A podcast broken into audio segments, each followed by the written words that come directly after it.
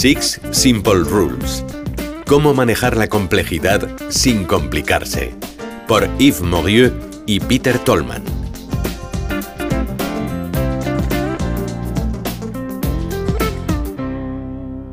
Las teorías tradicionales han dejado de funcionar a causa de la creciente complejidad del entorno, por lo que hay que buscar el éxito de la empresa en la cooperación de sus empleados. Para convertir esa complejidad en oportunidad de crecimiento, Morieux y Tolman han desarrollado las Six Simple Rules, un método de seis sencillas reglas para fomentar la competitividad de la empresa. La regla número uno consiste en entender lo que hacen los empleados. Su comportamiento es el resultado de las decisiones que toman para conseguir sus objetivos, que consisten en todo aquello que cada trabajador se propone conseguir cada día. Es decir, las soluciones que busca a los problemas que afronta cada día. Estos objetivos no tienen por qué coincidir con los que se incluyen en la descripción de las tareas asociadas al puesto, ya que estos últimos son hipótesis. Además, en la práctica, los objetivos se ven condicionados por los recursos y las limitaciones de su entorno. Por esta razón, es importante llevar a cabo un análisis del entorno de trabajo, Así, se conocen de primera mano los objetivos que tienen en la realidad los empleados y pueden ser comparados con las hipótesis preexistentes. Al contrastar la realidad con las hipótesis, es normal que aparezcan anomalías. De hecho, si no aparecieran, es probable que no se haya investigado el entorno con suficiente exhaustividad. Una vez detectadas las anomalías, hay que buscar aquello que las causa para encontrar una solución.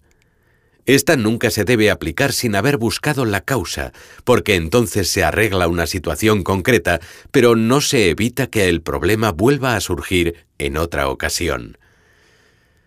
Después de analizar el entorno y comprender el comportamiento de los empleados, la regla número 2 sugiere reforzar la figura de los integradores. Un integrador es un individuo que fomenta la cooperación para beneficio de la empresa. Ser integrador no es ostentar un determinado puesto de trabajo, sino un rol que el individuo asume como parte de su actividad habitual. El integrador busca la cooperación, pero es importante que también tenga el poder para exigirla. Por lo tanto, hay dos formas de crear integradores.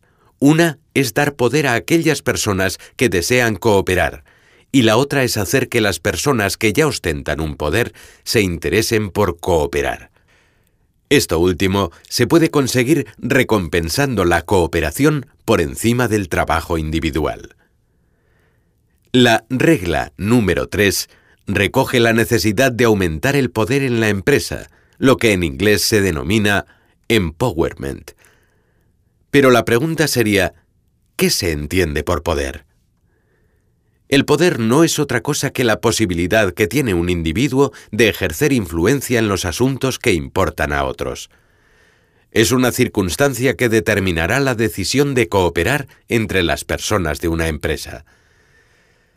Crear más poder no significa añadir o eliminar nuevos niveles jerárquicos, basta con conceder ciertas funciones a determinados puestos que les haga tener influencia sobre los intereses de otras personas en la organización y asegurarse de que estas funciones vienen acompañadas del grado de poder necesario para ejercerlas. No será eficaz aumentar el poder de un individuo si no se le concede capacidad para tomar decisiones sobre las consecuencias que derivan de su ejercicio. Hasta ahora se ha expuesto cómo crear las herramientas para fomentar la cooperación. Lo siguiente es conseguir motivar a los empleados para que quieran utilizarlas. Para ello, la regla número 4 propone crear en la empresa un aumento de la reciprocidad. A través de la reciprocidad, los miembros de un equipo admiten que existe un interés mutuo en la cooperación. Para fomentarla hay que crear objetivos compuestos. Estos están formados por tres tipos de objetivos. Objetivos colectivos, que dependen de la participación de más de una persona para lograr un resultado. Objetivos individuales que miden los esfuerzos de cada persona en solitario y objetivos superpuestos.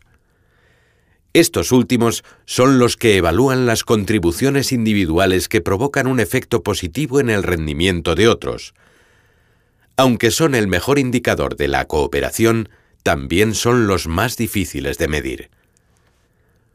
Una vez establecidos los objetivos compuestos, hay que llevarlos a la práctica. Se puede empezar por eliminar los núcleos de poder aislados de la empresa que pueden tomar por sí mismos las decisiones que les afectan. A estos núcleos, conocidos como monopolios internos, no les interesa cooperar. La forma de eliminarlos es hacer que otros tengan decisión sobre aquello que les afecta directamente o reducir el exceso de recursos para que no puedan trabajar aisladamente. Si se disminuyen los recursos, es necesario crear redes para la interacción, es decir, espacios donde los grupos que comparten recursos puedan intercambiar toda la información que necesiten. Las redes para la interacción no solo fomentan la cooperación, sino que son también medios de control del cumplimiento de los objetivos. En ellas, las personas afrontan su responsabilidad por el incumplimiento de sus responsabilidades. Otro de los métodos para incrementar en los empleados el deseo de cooperación es aumentar la sombra del futuro. Este método es explicado por la regla número 5. La sombra del futuro es la importancia que los individuos dan a las consecuencias de lo que hacen. La importancia será menor cuanto más lejano sea el momento en el que deban afrontar esas consecuencias. Por ese motivo, para aumentar la sombra de futuro de los empleados, se puede establecer un feedback más frecuente que adelante ese momento en el que se producen los resultados. Esto se consigue acogiendo proyectos de menor duración. Si es necesario el llevar a cabo un proyecto de larga duración, puede fragmentarse en períodos más cortos para rendir cuentas al final de cada uno de ellos. Por último, vincular el futuro de las personas que toman las decisiones con los efectos que producen en los demás también puede incrementar la cooperación.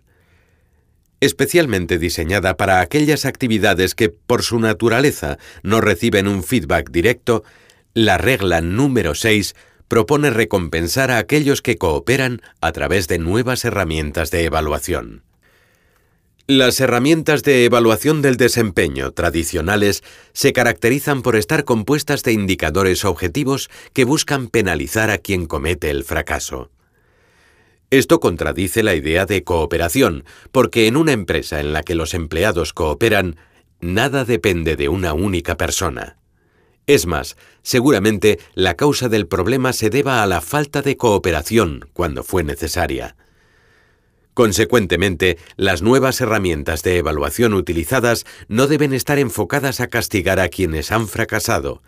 Al contrario, deberán penalizar a aquellos que no han ayudado a quienes se lo pedían o a aquellos otros que no la han solicitado aunque era evidente que la necesitaban.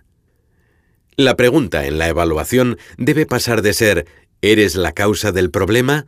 a ser ¿has cooperado en su solución?